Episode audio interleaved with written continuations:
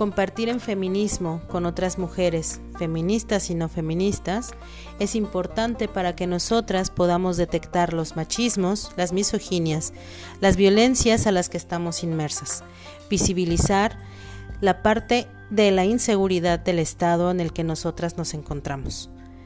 Maternidades, hipersexualización, gordofobia, hay muchísimos temas que dentro del feminismo necesitamos abordar.